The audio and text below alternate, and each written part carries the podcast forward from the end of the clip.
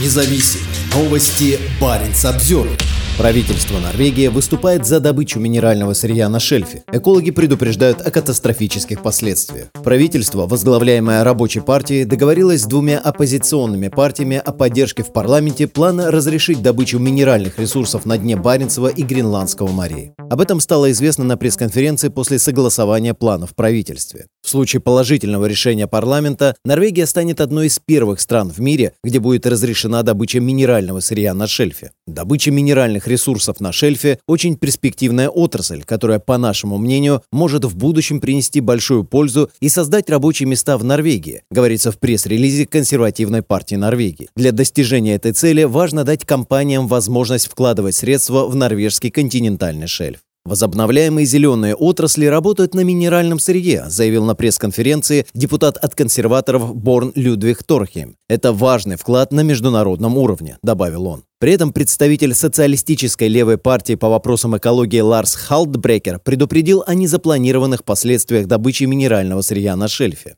Невозможно представить, что норвежские власти первыми стали в очередь на уничтожение морского дна. Ученые-экологи выступают серьезными предупреждениями. Мы понятия не имеем о последствиях такой деятельности, и к ней не выдвинуто никаких экологических требований, отметил Халдбрекен в одном из интервью. Экологические активисты тоже видят в освоении минеральных ресурсов морского дна огромную опасность. Это катастрофа для моря, заявил глава норвежского отделения Greenpeace Фруде Плейм в интервью, опубликованном на сайте организации. Норвегия теперь допускает не необратимое вмешательство в тех районах, где природа совершенно не изучена. Единственное, чего боится правительство, это того, что Норвегия не выдержит конкуренцию с Китаем, а не последствия для морской среды. Это недопустимо. Однако правительство заверило общественность, что процесс оценки рисков продолжается. В соглашении прописаны экологические требования, экологическое картирование на этапе разведки и ответственность правительства. В соответствии с ним власти перед началом любого проекта добычи должны создавать обновленную и обобщенную базу сведений о воздействии на окружающую среду, говорится в пресс-релизе консервативной партии. О необходимости избежать катастрофического ущерба окружающей среде говорят и другие депутаты. Мариане Сиверснен-Несс из рабочей партии отметила, что исследования должны дать информацию об экосистемах и состоянии шельфа. Мы должны проследить за тем, чтобы это дало возможность добычи минеральных ресурсов экономически эффективно, устойчиво и ответственно верно», — сказала Сиверца.